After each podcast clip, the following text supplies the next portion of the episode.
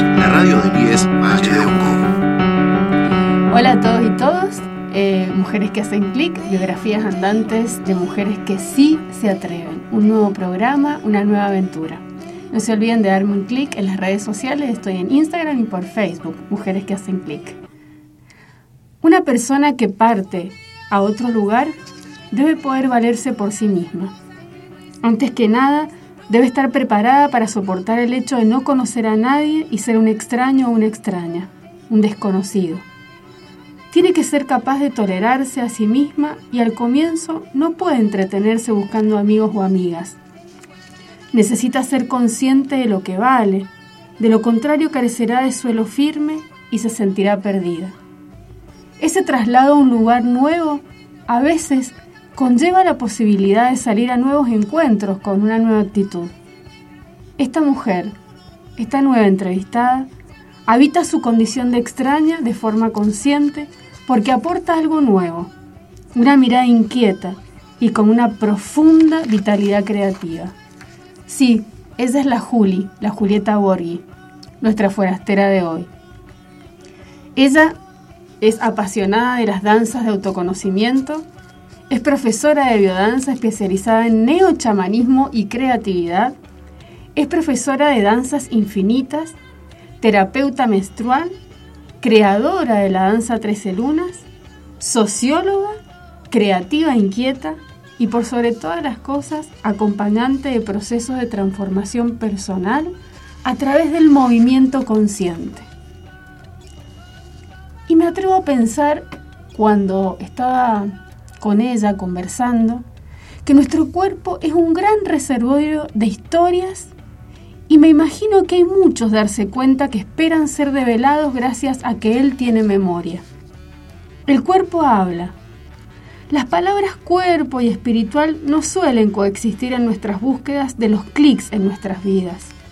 Estamos tan condicionados y condicionadas a pensar en términos binarios que vivimos internamente divididos o divididas. Por un lado creemos tener un cuerpo que cada tanto se queja, duele o se enferma y terminamos entregándolo a una medicina cada vez más tecnificada para que se encargue de él. Pero por el otro lado creemos tener un alma, un corazón cuya sed intentamos calmar, llevándolo a algún maestro espiritual que nos hablará de la obligación de andar iluminados o iluminadas. Pero ¿Qué tal si descubrimos que hemos nacido con un maestro dentro de nosotros o nosotras y que Él nos habla todo el tiempo, aun cuando pocas veces lo escuchamos? No tenemos un cuerpo-alma, somos un cuerpo-alma danzante. Eso que somos, con vísceras y articulaciones, con músculos y huesos, con sangre y redes neuronales, constituye una guía plena de sabiduría cuyos mensajes nos hablan y muchas veces nos traducen nuestros clics. La Juli, sí, la Juli, esta curandera de los bailes, tiene una herramienta que no está destinada a curar, sino a acceder a una sabiduría esencial que se despliega en sutiles diálogos con órganos y sistemas corporales. Casi una poética corporal, una sabiduría que conduce a prevenir dolencias rebeldes y enfermedades para las cuales la medicina aún no ha descubierto nada definitivo. Sí, me atrevo a decir que hay una visión imaginativa del cuerpo. Te pregunto y me pregunto, por ejemplo, ¿en qué parte del cuerpo se localiza tu miedo? ¿En qué parte se te multiplica? ¿En el centro del pecho? A veces comienza en el nacimiento de la garganta, y va bajando hacia el estómago. Se demora en las piernas, en las rodillas preferentemente y llega hasta los pies. Sube de nuevo y castiga los brazos. Les pone guantes en las manos y un corpiño asfixiante en el pecho. Al estilo de este itinerario, en esta entrevista vas a descubrir el lenguaje del cuerpo. Después ponete una musiquita, la que quieras, sacudite y seguro algo indomable aparece. Ese, te juro que ese es el clic. Allá vamos, con esta bailarina forastera, andariega de la vida. Eh, como siempre hago en las entrevistas, con estas mujeres incógnitas, con estas mujeres andantes, las dejo que ellas se vayan descubriendo solas en esta entrevista. Así que paso a la posta a mi entrevistada. ¿cómo estás? Bien, muy bien. Feliz de estar compartiendo este momento y, y honrada también, celebrando que las mujeres de la zona estén haciéndose conocer también y que sea de parte de mujeres que lo están creando.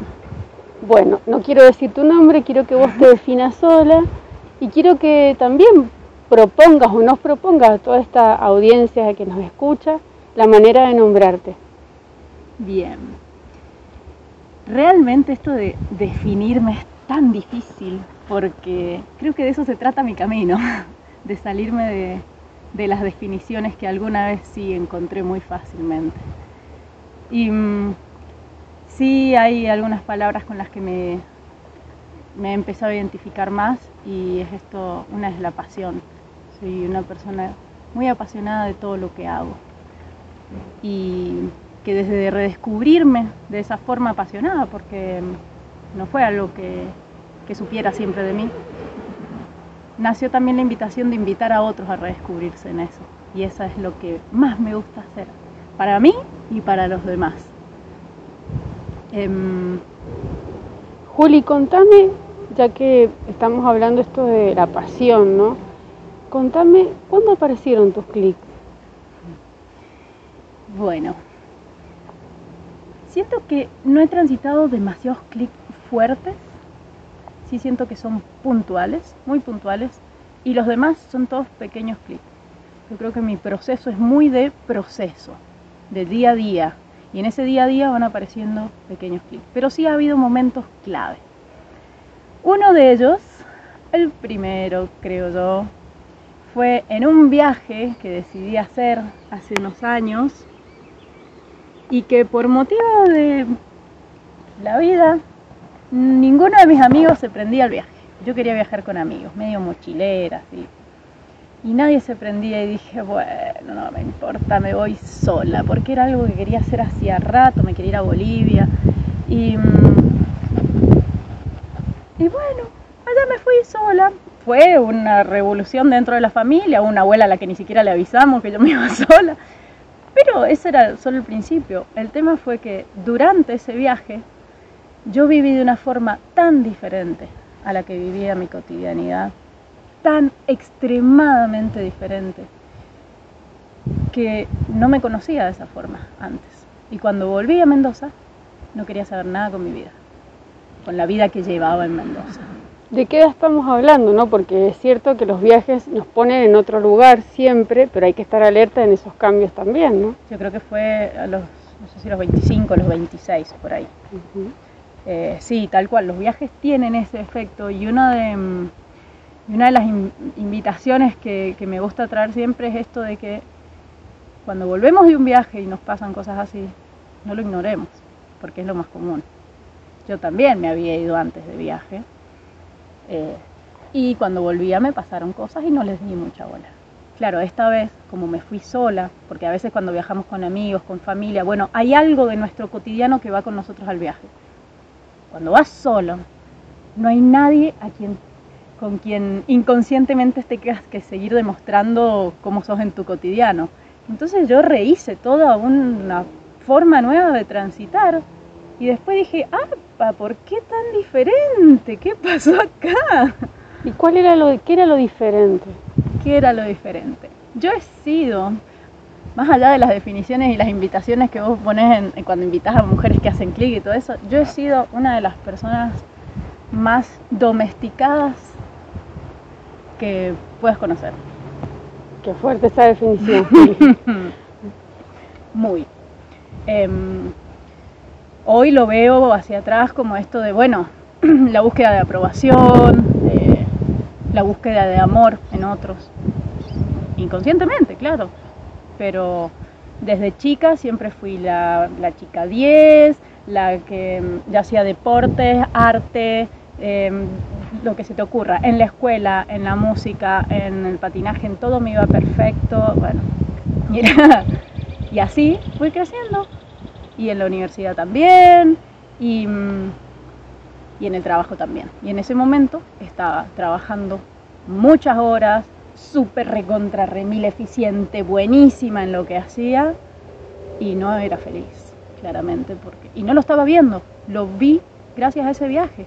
Vi- trabajaba 12 horas en una oficina, apretadita, en muchas épocas oficina sin ventana, almorzando porquería, Vos sos socióloga, Juli, ¿no? socióloga. Ujú. Y de hecho, en esa época trabajaba en, en política, eh, en una oficina legislativa y mm, haciendo proyectos por momentos, otras veces de secretaria, otras veces de comunicadora. Me gusta mucho la comunicación social también. Entonces, bueno, haciendo de todo, en todo, haciéndolo bien, pero mi vida era solo eso y encima era algo que, si bien era propio, yo de alguna forma también lo elegí, eh, también aparecía mi pasión ahí, pero poco a poco me fui dando cuenta que era siempre hacia afuera, para otros. No aparecía la Julieta creativa que hay en mí. Era como, según lo que otros me decían que hiciera, yo iba, hacía, cumplía. Y me recontraforzaba en los de- detalles. Tanto a nivel de llegar a tener una gastritis crónica por estar tan enfocada en esas cosas. Ahí nos está saludando el integrante acá del lugar donde vive la Juli. Así es que con sonido ambiente, maravilloso. Eso denota el cambio de vida también, ¿no? Claramente, Claramente. hay algo que sucedió. acá. Claramente, Juli. Bueno, esto, esto es, es muy loco, ¿no? Porque también eh, es interesante poder definir cuando uno se siente una persona domesticada para ver esos clics, ¿no? Porque naturalizamos tanto lo cotidiano que creemos que vivimos despiertos en lo cotidiano. Y realmente cuando nos pasan algunas cosas, que puede ser un viaje, puede ser la muerte de un ser querido, una ruptura de una pareja, un amor no correspondido, tantas esas, estas cuestiones que nos permiten un poco trastocar esta domesticidad. Eh, ¿Qué viste antes y qué viste después para llegar a esta conclusión? ¿no? Decir, bueno, no, yo acá algo estoy intuyendo, algo estoy oliendo, que me está pasando, algo tengo que hacer con esto también, ¿no? Manos a la obra, porque lo vemos, pero ¿quién pone, digamos, a calentar la, la olla, ¿no? Sí. Eh, sí, bueno, creo que los pequeños avisos uno los va sintiendo. Yo creo que siempre algo sentimos. El tema es, como dije antes, que lo ignoramos, como no confiamos en eso que vamos sintiendo. Siempre tenemos pequeños avisos, desde el principio, de alguna situación que tiene que ver con esto de, la domesticación, que de una u otra forma es una forma de, maltratarse también a uno mismo, ¿no? de dejar de ser uno mismo para entrar en algún molde establecido cultural, social, familiarmente, donde, lo que sea. Entonces, bueno, entro en ese molde, allí me van a querer, allí me van a aceptar, voy a ser parte de. Y mm, empezás a ver pequeños puntitos, aspectos. Yo sentía, por ejemplo, esto de eh, a la hora de armar proyectos, por ejemplo, eh, no me surgían ideas propias, ¿no? Era como todo de lo que veía afuera. Decía, claro, me sentía una persona no creativa. Te juro que me sentía no creativa. Hoy lo veo para ti, digo, qué locura. Eh, esos fueron algunos aspectos más desde lo intelectual, por ejemplo. El Pero- copy-pegue, ¿no? El creerse que uno era la académica o la investigadora y de repente se da cuenta que Un- uno más, exacto. Y, y después, bueno, creo que lo, lo más importante fue lo físico, eh, eh, el cuerpo avisándome un montón de cosas, de las cosas que no me estaban haciendo bien y de las cosas que sí me hacían bien. Y empezar a darme cuenta que las que más, eh, más disfrutaba, las que mejor me hacían, no eran las que yo hacía en mi vida cotidianamente. Y las que me hacían mal eran las que hacía todos los días, todo el tiempo. Entonces ahí, bueno, esto que te digo, desde situaciones de enfermedades, eh, como en ese caso fue una gastritis crónica, es decir, una- algo que todos los días durante meses, eh, incluso en los momentos de tranquilidad, lo seguía sintiéndolo, pero también, eh, bueno, los clásicos, ¿no? Los de engriparte y tomarme cualquier pepa para seguir trabajando, ¿no? Esto de eh, el dolor para vos no, mentira, o sea, estamos escondiendo algo que está pasando en realidad por seguir en la productividad, que es lo que debe ser en la definición. Así que yo creo que ahí estuvo esa, esa gran clave. Em, el cuerpo ha sido mi, mi gran guía, el cuerpo que soy, porque em, nos, no somos separados de nuestro cuerpo, somos nuestro cuerpo, el cuerpo, mente, espíritu. Y mm, bueno, soy profesora de biodanza, de hecho ayer eh, pensaba, por Dios, la mejor profesión del mundo es la que yo elegí, justo esa la elegí, pero esta la elegí después de ese clic, después de ese clic. Eh, es de hecho con ese clic entré en, un, en una crisis tan profunda, tan profunda que empecé terapia y después de unos meses de terapia la psicóloga me dijo, vos tenés que seguir con algo vivencial. Y como siempre me gustó danzar, me mandó a hacer biodanza. Y yo decía, no, ¿qué es esa cosa hippie que me va a mandar a hacer? Yo era re secretaria oficina, socióloga.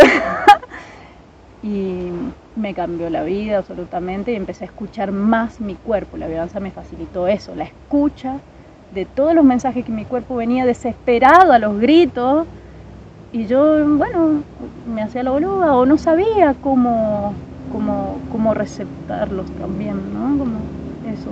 Cómo canalizar. Sí, cómo canalizar, lo que significaba. Bueno, a partir de ahí fue un proceso y por eso digo, es un proceso que eso fue como un primer clic de algo que pasa ahí, pero no se resuelve ahí. Es como a partir de ahí es un camino, un camino que en mi caso vino de la mano de, de pedir ayuda a mucha gente que ya o ya ha transitado o tiene las herramientas para ayudarme, que de hecho también es algo a lo que siempre invito, eh, pedir ayuda, no quedarse solo, porque eh, cualquier proceso que transitamos, cuando lo hacemos solos, nos quedamos en un 20% de lo que podríamos llegar a ser cuando viene alguien desde afuera con otro tipo de objetividad, siempre subjetiva, pero, pero desde otro lugar, a, traernos herramientas, a acompañarnos. Y esto que hablábamos con vos más temprano, ¿no? que em, los clics también no solamente surgen de la cabeza, sino que tienen que ver con esta relación con el cuerpo. El cuerpo también nos habla para que hagamos precisamente este cruce. Em, digo, y esto, y esto del, del cuerpo, porque muchas veces sentimos el cuerpo, sabemos que nos está pasando algo, pero automáticamente a quién vamos? A la medicina tradicional, nos tomamos una pastillita, como decís vos, para continuar, porque creemos que ahí va a estar todo bien para seguir y continuar. Pero digo, escucharlo, pero también para estar advertidos de saber que hay otra manera y otros caminos para saber qué nos está ocurriendo o qué nos quiere decir el cuerpo o la cuerpa, ¿no? Porque muchas veces si lo escuchamos, ponemos una pastillita y continuamos y esos clics como que también se van tapando, ¿no? Sí. Em, claro, el cuerpo tiene un montón de formas de hablarnos. La enfermedad llega, o el síntoma, llega cuando todos los otros avisos fueron ignorados, que pueden tener que ver con algo mucho menor, no sé, cansancio o sensaciones eh, en la sensaciones, su percepción nada más, sentir algo ahí en tu panza, incomodidad, eso también son avisos del cuerpo, mucho más leves. Em, y mm, yo creo que también acá hay una pregunta, porque sí, el cuerpo nos va avisando y lo vamos tapando porque da miedo lo que puede estar trayendo. Porque muchas veces son cambios pequeños, pero otras veces significa cambios más grandes, por más que lleven tiempo, sean progresivos. Nos hace corrernos de la seguridad, de la certeza, de la sensación de control, porque es solo una sensación, es solo una idea, ¿no? Em, entonces esa idea de seguridad y de control, bueno, cuando hay algo que lo mueve da miedo. El tema es que yo creo que acá la pregunta es, bueno, sí, me da miedo, pero lo que a mí me pasó fue, ¿qué sentido tiene vivir la vida de esta forma? ¿Qué sentido tiene haber hecho, no sé, que este universo exista, que este mundo con esta belleza que nos está rodando ahora alrededor exista, si es para venir a pasarla mal, a ser prácticamente esclavo eh, de nosotros mismos y de un sistema, eh, ¿qué sentido tiene, por Dios? No, no, entonces yo creo que ahí hay un, ahí hay un clic profundo que en mi caso se fue desarrollando con el tiempo. Ahí está otro de esos clics, pero eso fue proceso. Luego el descubrimiento de la biodanza. Eso como fue... De la mano, absolutamente, de la mano de la biodanza, que lo que busca es recordarnos eh, a nosotros mismos eh, el sentido de la vida, el sentido de cada uno. Y también interesante, ¿no? La biodanza, esta, esta, esta posibilidad de darnos herramientas para tener otro registro de las sensaciones corporales, ¿no? Porque esto de decir, bueno, y, no se siente, cuando sentís miedo, ¿qué sentís? Cuando sentís ira, ¿qué sentís? Cuando sentís expansión del corazón, ¿qué sentís? Bueno, son pequeños eh, atisbos que también nos está diciendo un montón de cosas, pero que en lo cotidiano decimos, ah, no, esto es más de lo mismo, tengo que seguir, ¿no? Eh, eh, esto de, caminar de una manera distinta, de respirar de una manera distinta, a veces que ahí podíamos andar y contar. Y está re bueno lo que traes, incluso volviendo a lo que usaste, la, las sensaciones del miedo o del enojo, la rabia. Está muy bueno porque eh, muchas veces son catalogadas como sensaciones negativas. ¿Y por qué? Si son, parte de nuestra naturaleza también, muchas veces. Quizás las formas en las que salen a veces están em, o, desbocadas o cuando ya se convierte en violencia. Eh, algo que en realidad es instinto de defensa, por ejemplo, em, es, bueno, es porque ha estado atravesado por un montón de otras cosas del sistema y de nuestra educación y de nuestra forma de criarnos. Pero detrás de todo eso en realidad son aspectos instintivos y, y, y, el juicio, el juzgarme por sentir miedo, el juzgarme por sentir enojo, rabia, bronca, no hace falta. Creo que la clave acá es permitirnos verlo, ponerle luz a eso, ¿no? Como, bueno, me está pasando esto, me, está, me da miedo, me da bronca, me da rabia, me da vergüenza, me da lo que sea. No me juzgo por eso, solo me está pasando. Bueno, quisiera que no me pasara porque me siento incómoda. Bueno, ¿hacia dónde puedo ir? Pero también corrernos porque ahí entramos de nuevo en esto de el maltrato a uno mismo constantemente. Eh, Sí, desde la danza y desde la biodanza específicamente. A mí me gustan las danzas holísticas. Me gustan las danzas en general. Amo todas las danzas, danzo de todo. Pero las danzas eh, de autoconocimiento me parecen una maravilla porque es nuestro cuerpo es esto eh, en lo que hemos venido a transitar este camino en el mundo material. Y, el cuerpo entonces nos va trayendo esa información, pero además a través de la danza entramos en lugares en donde corremos un rato a la mente, la mente que en la cultura en la que vivimos es como tan central, la racionalización, el córtex. Entonces esos momentos de danzar, la corremos un ratito del centro de atención. Sigue estando, pero no es el centro. Entonces siento que por ahí viene principalmente, como le doy más más posibilidades de, a mi cuerpo de ser escuchado y, de que aparezca lo que tenga que aparecer. ¿sí? Entonces también, así como puedo sentir enojo, bronca, dolor y miedo, también puedo sentir con más, eh, con más claridad el aire en la piel. Porque si yo corro la mente de debería estar haciendo esto, me tendría que ir allá, ¿a qué hora voy a ir? Si yo la corro un rato, voy a poder sentir en un lugar como el que estamos ahora el aire, o los sonidos, o, darle bola cómo está mi panza, eh, mi espalda, mi cuello.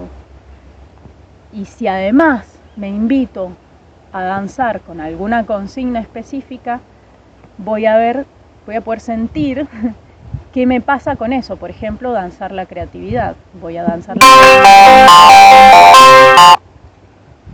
Voy a danzar la creatividad y ahí voy a poder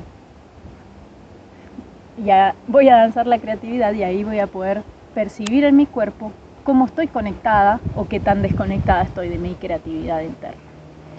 Creo que por ahí viene.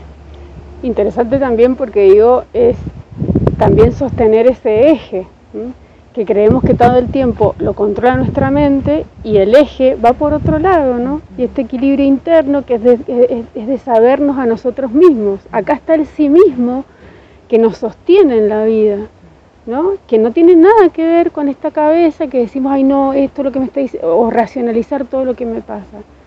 Qué fuerte que es ese proceso, ¿no? Sí, eh, sí, sí tiene que ver con la cabeza desde el lugar de que, bueno, también es parte del camino, de ¿A qué vinimos entonces? ¿Solamente a, ah, sí, todo color de rosa divino? No, bueno, hay un montón de...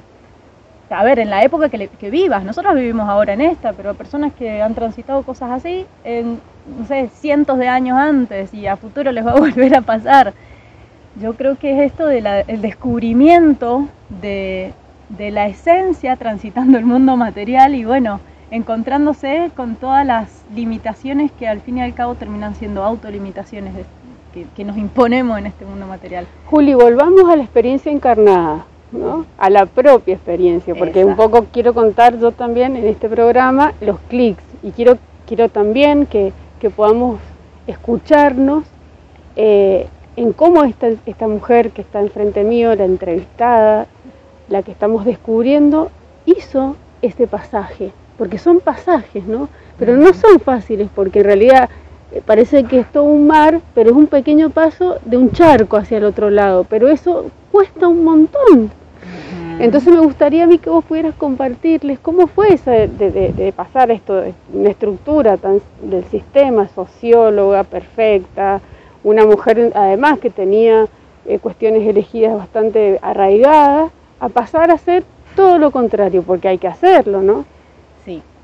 Bueno, ese, ese tiempo de, empezar terapia y biodanza empezó a mover un montón de cosas y empecé a esa escucha de la que estamos hablando y a partir de ahí empecé a guiarme más por eso. Fue un debate interno tremendo. Fueron tres años eh, en donde yo buscaba conciliar esos dos mundos. Eh, y bueno, finalmente resultó que no, no, era tan posible en mí por la forma en la que yo sentía eso otro a lo que quería entrar. Eh, y entonces cuando ya estaba pronta a recibirme de, profesora de biodanza, terminé renunciando a ese trabajo en relación de dependencia. Pero eh, para eso había renunciado ya dos veces antes. o sea, en realidad renuncié tres veces y volví atrás. Eso te da una idea de cómo ha sido ese proceso realmente, de que no me salió de un día para el otro. Y también está bueno traerlo esto, porque a veces es como, no, todo tiene que ser ya, y más ahora en el mundo de, de la instantaneidad. Eh, los procesos profundos está bueno que lleven su tiempo, porque realmente vamos a la raíz, puedes ir a la raíz. Bueno, ha sido mucho laburo interno, mucho de terapias holísticas diferentes. Me gustan mucho las terapias holísticas y de hecho me dedico a difundirlas también porque hay, hay alguna que te va a resonar en este momento y quizás más adelante sea otra eh, y te van a ir ayudando en ese camino. Un poco los clics tienen que ver con ese darse cuenta, ¿no? Sí permanentemente. Mm. Una vez que vos ya hiciste ese camino, que ya sabés que era la danza holística, ¿qué te pasó a partir de eso? Bien. Porque ya pasó tu, te pasó Salí por tu de cuerpo. ahí. Cuando ya salgo de ese lugar, entro en, en, en, a nivel laboral en, ser independiente y empiezo, por, una, por un lado, eh, creo que una de las entregas fue que me entregué más a lo artístico. Siempre me gustó mucho el arte. Dentro de la biodanza hay algo que trabajamos que es esto de que eso que tan bien te hace, eh, o eso que tanto te gusta, suele estar muy al margen de lo que vos haces en tu cotidianidad. Entonces traje eso del margen al centro, lo acerqué más al centro de mi vida. Y bueno, continué profundizando y profesionalizándome también en estos aspectos, ya en lo holístico, en lo terapéutico, atravesado de lo artístico. Y mm, y me empecé a alejar de la ciudad. no quería más vivir ni en el medio del, del, barrio donde, no sé, tenía ganas de estar sola, tranquila, en silencio, y era como música por todos lados, alrededor, como no podía decidir yo. Entonces me empecé a alejar y cada vez más lejos, cada vez más lejos y bueno, ahora me vine a vivir a Tunuyán, bien lejos de la ciudad de Mendoza, no porque no me guste, me encanta, pero elijo vivir en la naturaleza y eso eh, hace dos años ya que viene siendo y este año ya me vine a mi casa en este increíble lugar que es Tunuyán, por Dios. Eh, muy elegido, muy a conciencia, fueron varios años de, procesar hacia dónde me quería ir y bueno, aquí estoy porque aquí lo que me llamó de Tunuyán principalmente es la naturaleza y el agua. Eh, y bueno, vivo rodeada de animales como en este momento estarán sintiendo. Ahora estamos con el gato, el perro, perro acompañándonos. Bien, y el agua, porque el agua también es mi elemento principal y, y, que es la que nos ayuda a conectar con nuestras emociones. El agua para mí es muy importante porque también por algo me dedico a eso, conectar con mis sentires, escucharlos y acompañar a otras personas a eso. Y, y, bueno, en este momento, pero estoy transitando otro de mis clics Así que también acá lo comparto y desde este lugar de, de, de, mostrarme como soy también. Eh, cuando llegué a vivir acá, llegué en enero de este año, en plena pandemia y con todo esto. Em, y un día me senté sola aquí en la naturaleza y dije, uy, esto es el principio de algo importante. Además de que, bueno, hacía muchos años que no, no tenía hogar propio y, y, acá sentir la tierra, sentirme anclada, sentir que fue una elección consciente, llena de amor. Eh, aquí vivo con mi pareja también. Eh, este principio tiene que ver con ir más allá. Esto de estar domesticada eh, antes podía apuntar hacia afuera y decir, esas personas me quieren domesticar. Ahora soy independiente. ¿Y por qué hay algunos aspectos de mí que siguen mostrando esa domesticación? ¿En dónde me estoy maltratando yo a mí misma, siendo que ya no tengo a nadie más desde afuera aquí? Y esto nos pasa mucho a las personas que trabajamos de forma independiente, a los emprendedores, eh, y me parece bien interesante traerlo porque es algo que ya hemos mamado tanto eh, en muchos aspectos que eh, ahora es como esta auto autoinfligirnos ese daño. Claro, que los clics no tienen que ver con patear el tablero. Los no necesariamente. no necesariamente. O, o sí un tablero, pero entender que está dentro de cada uno. Exacto que hay una aceptación, que hay una integración, pero que para transitarlos necesitamos hacer estas rupturas, ¿no? Va, como lo podamos ver, porque hay personas que lo ven como rupturas, otros que lo ven como un tránsito, etcétera, ¿no? Eh, y en eso me parece que uno tiene que ser como eh, lúcido, ¿no? E iluminar el camino de la manera que mejor pueda. Sí, de, como aceptarlo también. Em, porque si no vamos a estar otra vez haciendo esto de, bueno, lo tapo un poquito, no, porque ya está, ya salí, eh, el tablero de afuera, ya está, ya está todo hecho. No, ahora sí. Juli, y como, como esta nueva habitante acá de, la zona, que, un poco también es remarcar eso, eh, ¿qué venís a traernos? Eh, ¿qué, cómo, ¿Cómo estás eh, acá habitándolo? tengo entendido que sos la creadora de la danza de Trece Lunas. Bueno, estás en un proyecto acá con Azucena, también en Ubuntu, así que estaría muy interesante que nos cuentes un poco también para venir a visitarte o hacer alguna de tus actividades. Sí, esencialmente mm, eh, esto que más me gusta, la danza, la biodanza, las danzas conscientes, las comparto eh, con otras personas, invito a hacer esos procesos, son procesos eh, o semanales o con talleres puntuales que los estoy haciendo aquí en Tunuyán y también en Tupungato, en la consulta, bueno, Em, es decir, abrir puertas y transitar procesos a través de lo corporal, a través de la danza, también trabajo mucho meditaciones, eh, pero mucha conexión con lo corporal. Y, mm, y, eso es tanto para mujeres como para varones, para, para, cualquier persona con cualquier identidad sexual, em, bienvenidos. Y, y, además soy terapeuta menstrual eh, y acompaño procesos individuales de mujeres a reconectarse con su propia ciclicidad, que no es más que su propia forma de expresarse, de expresar la identidad propia. No hace falta que estés menstruando, que seas mujer menstruante, eh, no, no importa eso, tiene que ver con reconocernos en nuestro ser mujer. Y para mí eso ha sido también en mi proceso de estos últimos años bastante valioso, el reconectar con, sí, soy un ser creativo. De hecho, esencialmente las mujeres somos todas bueno, todos los seres humanos, pero esto de trabajar con mujeres, somos seres creadores. Todos tenemos esa capacidad creativa en nosotros. Y somos seres cíclicos, ¿no? Y somos seres cíclicos, como, la, como todo en nuestra naturaleza. Hay momentos para una cosa y momentos para otra.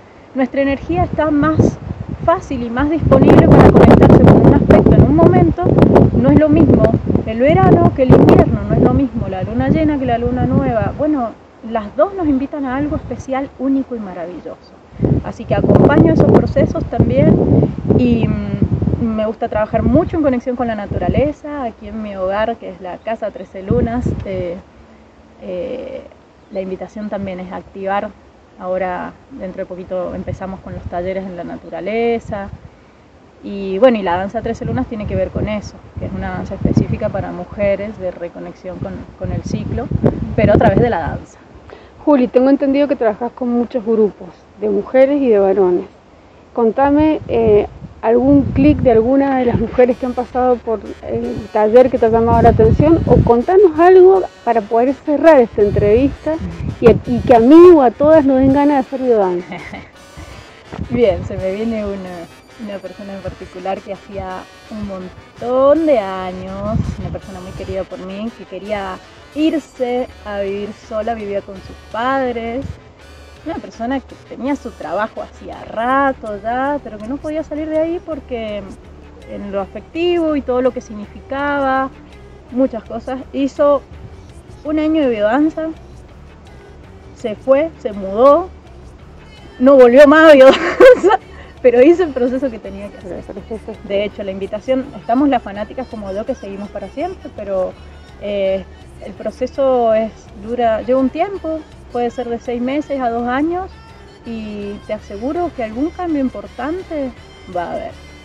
Juli, muchas gracias por estar acá en el programa de Mujeres que hacen clic, biografía de mujeres andantes, porque sos una andariega, soy testigo de eso, em, comparto la biodanza con vos eh, y quiero agradecerte personalmente que nos cuentes tu proceso porque bueno, eh, es liberador para muchas de nosotras. Así que gracias. Gracias, un placer.